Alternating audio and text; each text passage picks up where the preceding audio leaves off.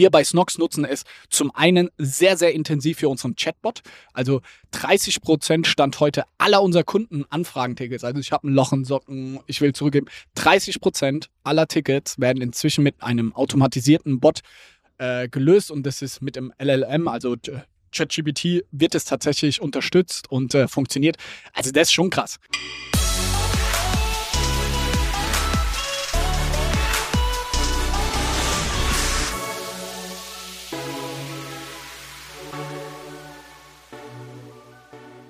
Hallo, wir melden uns wieder aus dem Vodafone Business Podcast Studio hier auf dem OMR Festival 2023 bei Digitale Vordein. Aktuell veröffentlichen wir übrigens immer noch unsere Spezialfolgen vom Festival. Das heißt, zusätzlich neben der Folge am Montag gibt es noch eine weitere Folge am Freitag. Und äh, mir gegenüber sitzt ready für die Aufnahme mit einer Energie, die mich mitreißt, der liebe Johannes, Johannes Kliesch von äh, Snox. Äh, herzlich willkommen, schön, dass du da bist. Ja, danke. Ich bin jetzt zum zweiten Mal, glaube ich, da zum zweiten Mal bist du bei mir, aber ich habe das Gefühl, dass es viele Menschen gibt, die von dir Tipps haben möchten, die, die wissen wollen, wie es irgendwie, wie du Dinge denkst, wie du Dinge planst und so weiter. Also du bist richtig viel unterwegs, ne?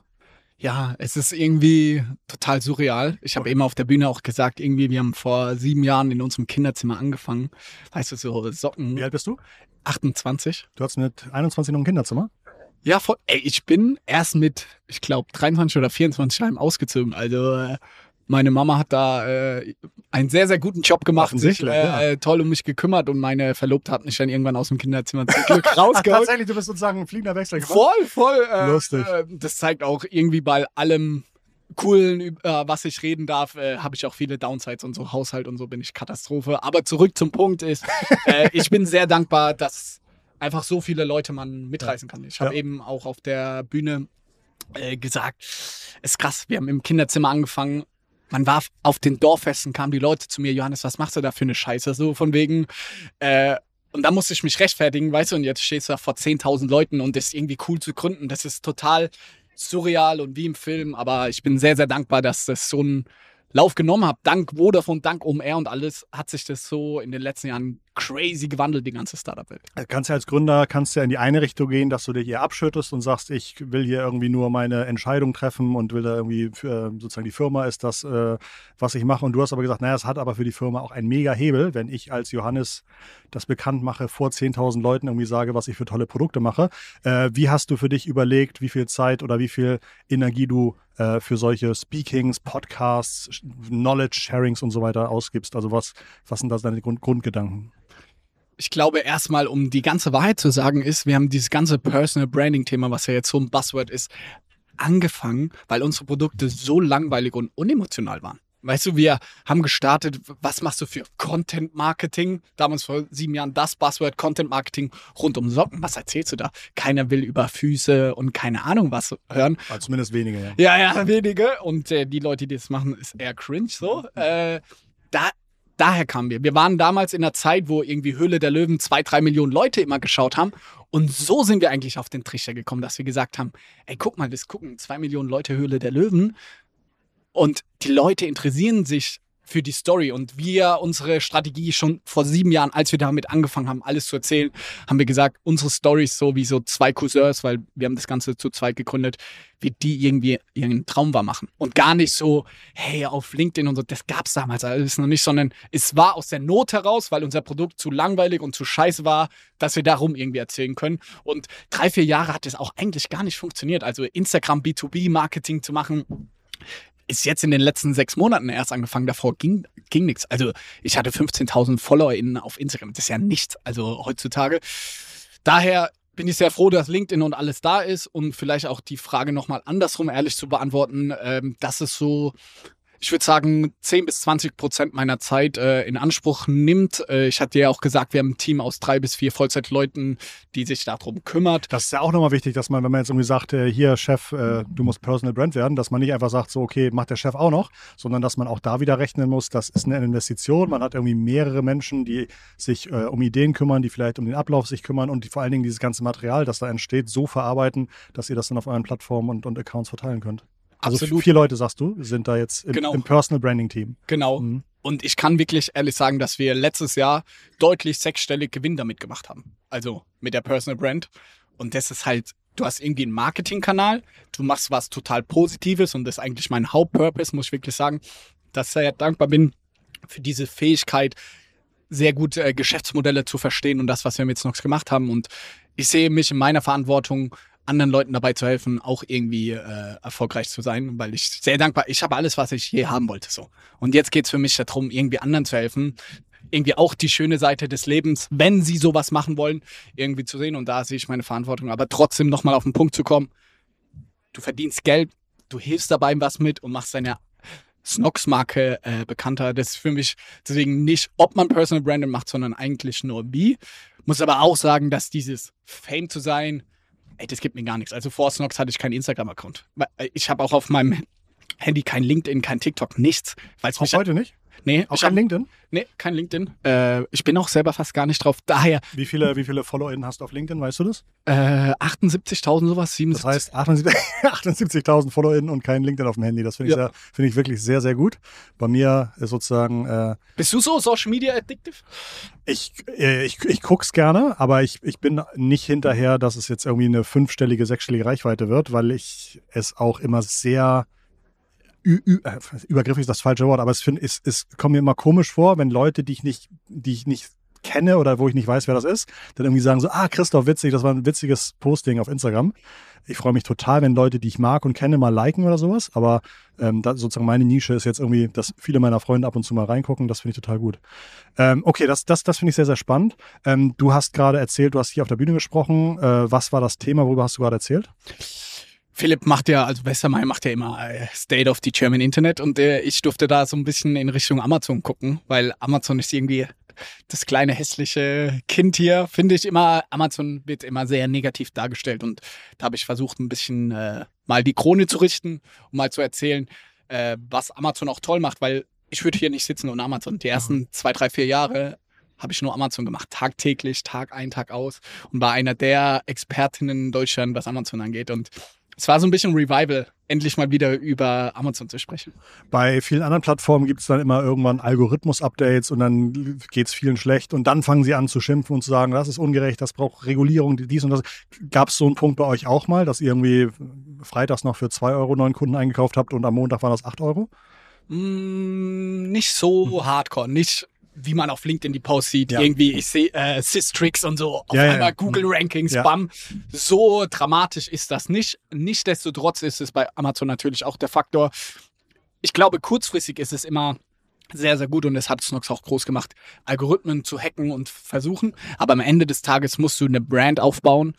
So am meisten Profit und Umsatz machen wir, weil die Leute auf Amazon aktiv nach Snox suchen. Ähm, das ist die ganze Wahrheit. Aber ja, es gibt schon Updates, aber nicht so wie bei Google Core Update und auf einmal alle Karten neu gemischt. Ich glaube tatsächlich das Thema AI, das ist jetzt, da werden die Karten gerade neu gemischt. Als wir das erste Mal unser Gespräch hatten, da hattest du mir erzählt, Christoph, wir sind gar keine Sockenmarke mehr, sondern wir machen irgendwie ganz viel anderes Zeug.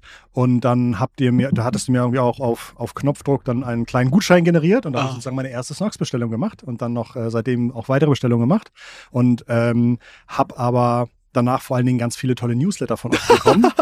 Bombardiert. Ja, also schon bombardiert, aber ich habe es irgendwie auch vielen Leuten weitergeschickt, weil ich gedacht habe, so wie geil, wie die es einfach hinkriegen, auf der guten Seite zu sein, ohne nervig zu sein, aber trotzdem mir einfach zweimal die Woche irgendwie Updates zu schicken. Und ich glaube, da habt ihr irgendwie Schuhe gedroppt oder sowas, eure ersten Ich merke, du Sneaker. bist drin. Ja, ja, genau. Ähm, in Größe 49, glaube ich, war da leider nichts dabei. Deswegen äh, habe ich leider nicht zugeschlagen. Auf welche Produkte oder welche Produktgruppen verteilt sich euer Umsatz? Ich glaube, seid ihr ungefähr bei 50 Millionen Umsatz gerade? Äh, letztes Jahr haben wir netto 57 gemacht. Ich hoffe, dieses Jahr irgendwie Richtung 80. Let's see. Wirtschaftskrise ist auf jeden Fall da und äh, es ist nicht ganz so einfach. Von 57 auf 80 und du sagst das Wort Wirtschaftskrise im gleichen Ton. Das ist schon, das sozusagen für viele Unternehmen ist das eine kleine Backpfeife. Wahrscheinlich so zu hören, also, ne, also Ja, zu hören, dass, also es ist eine berechtigte Frage ja. und ich glaube, da muss man sich manchmal auch kneifen. Aber im Jahr davor sind wir von 32 auf 57 gewachsen. Mhm. Äh, ich glaube, wir sind super anspruchsvoll ja, offensichtlich, krass. äh, und äh, wir haben einfach ein krasses Team und die wollen abreißen und äh, das treibt mich auch an, dass wir alle so obsessed sind. Ja, wir könnten auch in Anführungszeichen nur 10% wachsen, aber ich will die Champions League gewinnen, so sage Ja, ich mal. Das ist mein Anspruch. Aber zurück auf deine Frage zu kommen, Genau, auf Umsatzverteilung. Umsatzverteilung. Fun Fact: Im April war unser bestverkauftes Produkt Damenunterwäsche. Also das ist total unterschiedlich bei uns. Und dann sind das eher Basics. Das sind jetzt irgendwie nicht irgendwie, oder sind das. das ist tatsächlich mit Spitze gewesen. Ah, Also äh, ich versuche das mal für die Zuhörerin äh, Mhm. irgendwie äh, aufzuzeichnen. Es ist eine Damenunterwäsche. Die ist ähm, kein Tanga, sondern so ein bisschen breiterer Bund, aber ich, also ich würde tendenziell eher für eine ältere Zielgruppe nennen. Und da ist äh, Spitze noch dran, also wie man es kennt. Also gar nicht so crazy basic. Also es ist trotzdem Mhm. natürlich schwarz verkaufen wir am besten, aber auch so Hauttöne und so. mm. Und da bin ich irgendwie auch richtig stolz drauf, wie wir es geschafft haben. Weißt du, wir sind zwei Gründer. Mhm. Wir haben Socken im Kinderzimmer verkauft und jetzt sechs, sieben Jahre später ist unser bestverkaufsprodukt Damenunterwäsche mit Spitze. Also what the fuck, das hätte keiner gedacht. Und wir reden hier immer viel von Gendern und Diversity und Mhm. alles. Und darauf bin ich einfach stolz, dass irgendwie 60, 70 Prozent unserer Belegschaft, unserer Mitarbeiter sind Frauen, aber auch unsere Kunden sind Frauen. Wir sind zwei Gründer und darauf bin ich einfach stolz und äh, es zeigt auch, wie man sich krass immer wieder neu erfunden muss. Ich habe jetzt so oft schon gesagt, wir haben mit Socken auf Amazon gestartet. Das macht jetzt vielleicht, also Sockenumsatz auf Amazon vom gesamten Snox Online äh, oder Gesamtumsatz macht vielleicht 5% aus. Wahnsinn. Also wären wir nur bei dem geblieben, Schuster bei, bei, bei deinen Leisten, dann wären wir, würden wir jetzt irgendwie nicht dieses Jahr 70, 80 Millionen machen, sondern vielleicht 5 bis 10 irgendwie in der Größenordnung. Also man muss sich immer wieder hinterfragen, neu erfinden und äh, da ist jetzt gerade so die ja, Generation AI äh, beschäftigt uns da viel. AI ist ein super Stichwort, möchte ich gleich nochmal möchte ich gleich noch mal zurückkommen. Glaubst du denn, wenn wir jetzt irgendwie, wenn wir uns in zwei Jahren wieder treffen, glaubst du, dass du dann eher eine noch breitere Produktpalette hast? Oder glaubst du, dass du sagst, hey, es ist viel einfacher, aus 10.000 KundInnen 40.000 KundInnen von Unterwäsche zu machen? Oder sagst du, nee, nee, lieber den 10.000 nochmal vier andere Sachen zu verkaufen, ist, ist einfacher? Wo, wo äh, was, was denkst du, fällt dir leichter? Ich bin Banker, ich bin super zahlengetrieben. Und was ich in solchen Fällen immer mache, weil ich die Frage natürlich mir selber sehr, sehr oft gestellt habe, ist einfach mit denen zu vergleichen und zu sprechen, die größer sind als wir. Einen Y-Food zum Beispiel oder ein Air Up und wie sie nicht alle heißen. Und wenn ich mir die anschaue, ist es fast immer Internationalisierung, Einzelhandel etc. Ähm, deswegen ist es schon auch für uns ein Weg, aber extrem schwer, dort profitabel zu skalieren. Also international irgendwie zu verkaufen und da profitabel zu sein. Sau, sau schwer. Aber ich habe auch keinen dieser deutschen D2C-Companies macht den eigenen Online-Shop und sage ich mal, online-only mehr als, würde ich sagen, so 70, 80 Millionen Euro Umsatz. Also das zeigt, wenn du an so eine Größe kommst in Deutschland, gehst du entweder offline oder du gehst dann ins Ausland. Ähm, also ja, wir können noch einige Produkte launchen, aber ich glaube, es ist komplett unrealistisch, dass wir in zwei Jahren, wenn ich hoffentlich sage, wir machen 150 Millionen Umsatz, das nur in Deutschland stattfindet. Das geht rein zahlentechnisch, ist nahezu unmöglich. Ein gutes Gegenbeispiel oder Gegenthese ist da More Nutrition, weiß ich nicht, ob du die mal im Podcast hattest, den Mhm. Christian Wolf. Mehrere hundert Millionen nur in Deutschland. Wahnsinn. Also die Ausnahme äh, bestätigt die Regel. Ja, zum Thema Nahrungsmittelergänzung bin ich eigentlich kein guter Kunde und gebe trotzdem 80 Euro jeden Monat aus für so eine Tüte Nahrungsmittelergänzung. äh, das ist schon, das ist schon wirklich verrückt. Ich habe tatsächlich Internationalisierung auch zwei Fragen aus der Community für dich bekommen. Das eine war Internationalisierung in Polen. Warum wartet ihr hiermit? Ähm, das geht wahrscheinlich in die gleiche Richtung, dass es auch erstmal ein wahnsinniger Anschubeffekt braucht, da irgendwie zu starten. Oder ähm, habt ihr Polen auf der Agenda? Ich weiß es gar nicht. Wir werden verschiedene Länder ausprobieren mit verschiedenen Strategien. Wir sind gerade in den USA gelauncht, da machen wir Marktplatzstrategie, so wie wir auch in Deutschland groß geworden sind. Ist das in den USA euer zweiter Anlauf? Äh, ja, der zweite Anlauf. Mhm. Äh, bisher läuft's ganz gut. Nicht crazy krass, also da würde ich lügen. Wir verbrennen da pro Woche 5.000 bis 10.000 Euro. Ist halt eine große Wette. So, also wenn wir es schaffen, ist eine zehnprozentige Wahrscheinlichkeit, würde ich jetzt mal aus dem Bauch raus sagen. Aber wenn wir es schaffen, dann würde es den Firmenwert und unsere Investoren ganz, ganz glücklich machen. Äh, also USA machen wir Marktplatz, Polen machen wir vielleicht mit der Agentur, vielleicht ist ja auch die Frage von der Agentur. und in Frankreich werden wir einen eigenen Online-Shop quasi in-house machen, dass wir so drei verschiedene spannend. Ansätze haben und dann Best Practice, das, was funktioniert, eins der drei wird hoffentlich klappen und dann da weiter vorgehen. Aber es ist schwer. Internationalisierung habe ich fast niemanden Mhm. deutschen äh, D2C-Player gehört, der das wirklich nachhaltig profitabel geschafft hat. Niemanden. Ah, interessant. Und auch nicht von den, von den alten Brands, also die jetzt irgendwie in der Welt bekannt sind. Na, die sind vielleicht nicht unbedingt D2C, ne? Wie meinst du jetzt so ein Adidas oder so wirklich Ja, ganz ja, ja. Hugo Boss? Also, Ich glaube, auch die haben es sehr, sehr schwer, international wirklich profitabel zu sein. Ich glaube, man muss hier sehr stark unterscheiden zwischen irgendwie der Investoren-Story und wirklich, was unterm Strich Geld bringt. Ich glaube, so in, in Asien hört man ja immer wieder Hugo Boss und Adidas extrem groß. Aber im europäischen Umfeld, also macht Hugo Boss in Frankreich, Italien, Spanien richtig geilen Umsatz mit richtig geilen Profit. Wage ich zu bezweifeln, aber vielleicht äh, liege ich hier auch falsch. Wir haben eben schon kurz in das Thema AI oder wir haben es gestreift.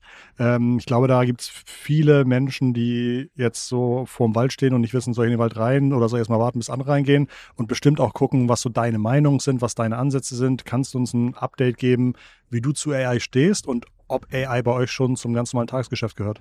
Also erstmal, ich glaube, wenn man das jetzt auf LinkedIn liest und so, das wird sehr crazy gehypt und ich als jetzt mal vielleicht Fünf-Mann-Bude würde mich jetzt mit dem Thema gar nicht krass auseinandersetzen. Ich würde jetzt erstmal warten, was machen die Großen, was machen die Innovationsführer in der ersten Reihe, wo ich auch Snox zu zähle. Äh, und wir machen da, und das kann ich auch gleich erzählen, was wir da machen. Aber so als Otto normale Firma und so würde ich mich da gerade nicht verrückt machen lassen. Also da sehe ich die wildesten Sachen. So, es gibt so viele TikToks und Reels, wo mach das und mach das. Und wenn du dich mal 20 Minuten damit auseinandersetzt, dann ist es halt einfach nur viel Blabla, aber so richtig, dass der dass du es an deinen Endkunden bringen kannst, funktioniert halt am Ende des Tages doch noch nicht äh, oder ist noch nicht äh, so ausgereift. Wir bei Snox nutzen es zum einen sehr, sehr intensiv für unseren Chatbot. Also 30 mhm. Prozent Stand heute aller unserer Kunden Anfragentickets. Also ich habe ein Loch in Socken, mhm. ich will zurückgeben. 30 Prozent aller Tickets werden inzwischen mit einem automatisierten Bot äh, gelöst und das ist mit dem LLM, also ChatGPT wird es tatsächlich unterstützt und äh, funktioniert. Also das ist schon krass. Wir haben ein Team aus 20 Vollzeitleuten, die nur Kundenservice machen. Ja. Und, und da ist jetzt wirklich. Ja, das heißt, wenn man auf einmal auf einmal irgendwie die Arbeit von sechs Leuten oder sowas äh, Hilfe bekommen kann, ja. ist ja Wahnsinn. Okay. Voll und, und wahrscheinlich kann man auch schneller antworten und Wahnsinn. Also und da äh, tatsächlich einige Leute wechseln gerade die Abteilung, weil wir sagen, also eine Person kann ich wirklich sagen, ja. die ist jetzt vom Kundenservice ins Personal Branding Team, wechselt die ab nächster Woche, weil sie da Community Management macht, mhm. also Kommentare auf LinkedIn und all diese Themen, weil wir sehen, hey, der Chatbot kann diese wiederkehrenden Retoure, Loch in der Socke und so, kann das lösen, aber so auf LinkedIn wirklich persönliche Kommentare, da brauchen wir wieder Menschen. Deswegen ganz klar, ich glaube nicht, es ersetzt Menschen und so die ganze Bullshit, das glaube ich gar nicht, sondern die Leute haben einfach andere Jobs dann. Also da nutzen wir es Stand heute und wir haben auch jemand Vollzeit tatsächlich eingestellt, der den ganzen Tag nur AI macht.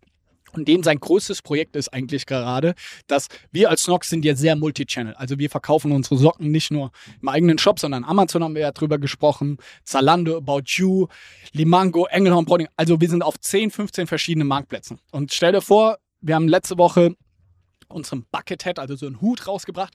Da muss jemand aktuell noch, wird ein Ticket eingestellt vom Online-Shop oder Produktentwicklungsteam an unsere Texterin. Dann muss sie erstmal für 20 verschiedene Marktplätze, ah. muss sie die Texte schreiben. Bei, der eine sagt 2000 Zeichen, der andere genau. sagt 740 Zeichen. Und dann hast du den Titel, dann hast du noch die mhm. Beschreibung, dann hast du. Bei uns gibt es drei Zwischenüberschriften, ja, bei uns genau. vier Bilder, bei uns nur zwei, okay. Und mhm. da bauen wir gerade ein Interface, dass alle unsere MitarbeiterInnen sich einloggen können mit dem Google-Login, dann wird erkannt, welche Abteilung du bist. Und dann wird zum Beispiel, wenn du im Marktplatzteam arbeitest, wird dir vorgeschlagen, hey, Buckethead, willst du das für deine fünf Marktplätze, die du betreust, willst du es generieren? Mit einem Klick kriegst du alle Texte, kannst du Daumen hoch, Daumen runter und dann bist du einfach fertig. Also dafür nutzen wir, das Tool ist so in vier bis acht Wochen fertig, je nachdem wann der Podcast kommt. Auf LinkedIn äh, werden wir das posten und äh, genau zeigen, was wir da machen. Und das, muss ich sagen, ist der größte Use Case, den ich gerade im E-Commerce sehe, wo ich zu Hause bin. Also Chatbot auf der einen Seite und auf der anderen Seite alles, was mit Text zu tun hat, quasi so Produktbeschreibung, weil am Ende des Tages machst du das doch nur, dass du in den Rankings nach oben kommst. Aber die Leute konsumieren die Bilder um eine Kaufentscheidung zu treffen. Also es ist eher so eine Pflichtaufgabe, deswegen sind wir da große Fans von, das alles zu automatisieren und die Ergebnisse sind schon jetzt wirklich krass. Spannend. Den Chatbot, habt ihr den selbst gebaut oder habt ihr da eine Marktlösung genommen? Wir haben eine Marktlösung genommen. Wir haben Ultimate AI, ohne hier Werbung zu machen. Mit denen arbeiten wir zusammen ist echt schon auch teuer, mhm. was ich empfehlen kann. Wird das dann, wird das dann pro Ticket berechnet? Ah, ja, spannend. Ah, und das gibt's auch schon lange und die Preise waren richtig brutal hoch und eklig. Mhm. Und ich glaube, in diesen ganzen, weil jeder, der vor zwei Jahren KI gemacht hat, konnte zehnmal den Preis verlangen. Absolut. Aber OpenAI hat mit ihrer API und Ja. haben sie einfach den Markt gecrashed. Und Ja. da sehen wir gerade, dass die ganzen Preise für, sage ich mal, so künstliche Intelligenz krass Mhm. nach unten geht, weil Microsoft irgendwie Dumping macht, weil die irgendwie gerade was aufbauen wollen. Aber zurück zur Frage. Ich glaube, dass man auch gar nicht Ultimate AI unbedingt nutzen kann, sondern Open Chat. Open Chat kann ich wirklich nur empfehlen, weil das Krasse ist da, das ist ein Layer auf ChatGPT. Also sie nutzen auch die API. Und da kannst du dein Zendesk, also dein Kundenservice und andere Kundenservice-Tools kannst du anschließen. Das haben wir auch wirklich gemacht. Und dann liest der aus den letzten drei, vier Jahren, liest er alle Kundenservice-Tickets ein quasi. Das ist die Knowledge Base dann und versteht dann, welche Probleme hast du, wie schreibst du mit dem Kunden. Wir haben das am Wochenende mal eingerichtet innerhalb von ein, zwei Tagen und es funktioniert so brutal gut. Wir sind jetzt schon weiter, wir sind irgendwie eine größere Marke, deswegen brauchen wir noch was wie Ultimate AI. Aber wenn man so zuhört, geht mal auf Open Chat. Das ist schon krass, wie gut sowas funktioniert.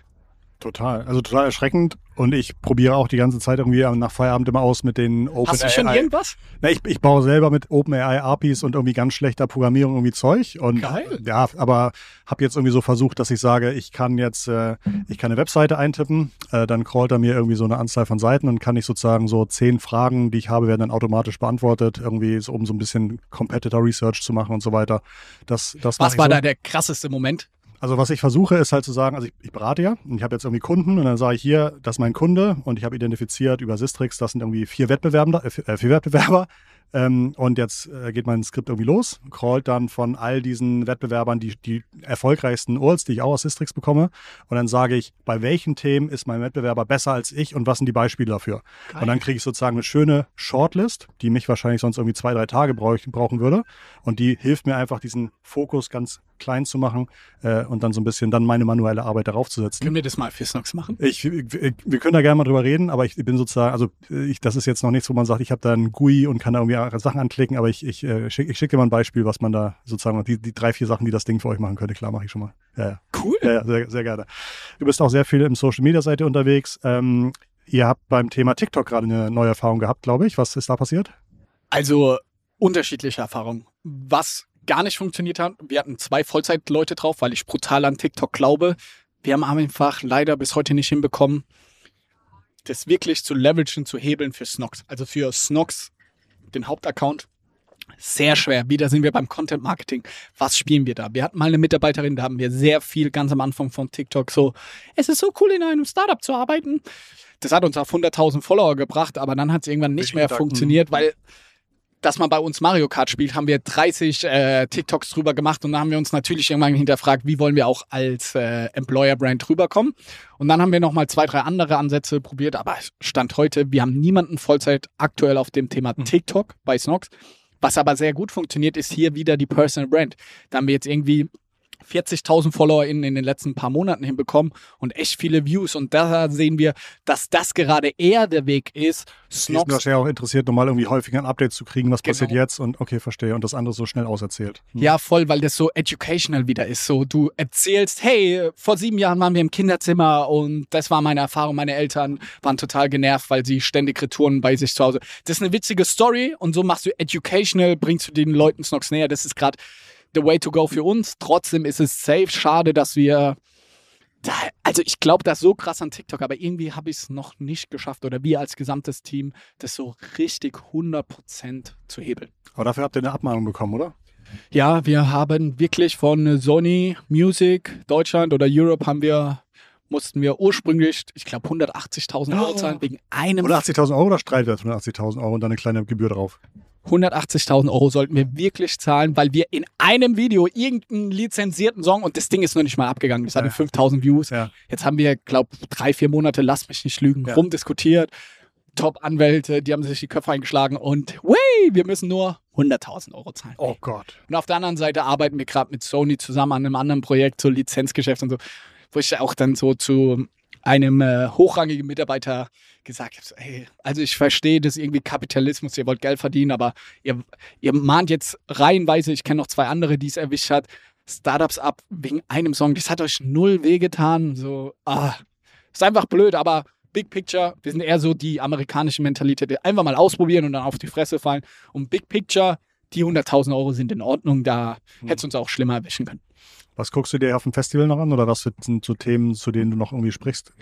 ich glaube, meine Rolle hier auf dem Festival, und da bin ich sehr dankbar, dass wir auch mit Vodafone viel machen, ist, dass ich eher hier, oh, ich will mich da selber gar nicht so loben, aber irgendwie in einem Promi oder eine Kunstfigur bin und viel für eher die Leute und die Community da sind, die mir seit einem Jahr auf LinkedIn folgen und sowas. Deswegen ist jetzt nicht mein Purpose hier zu sein, andere anzuschauen. Nichtsdestotrotz hat man natürlich tolle Begegnungen. Wir haben irgendwie auch schon ein paar Mal gesprochen, jetzt sehen wir uns mhm. endlich.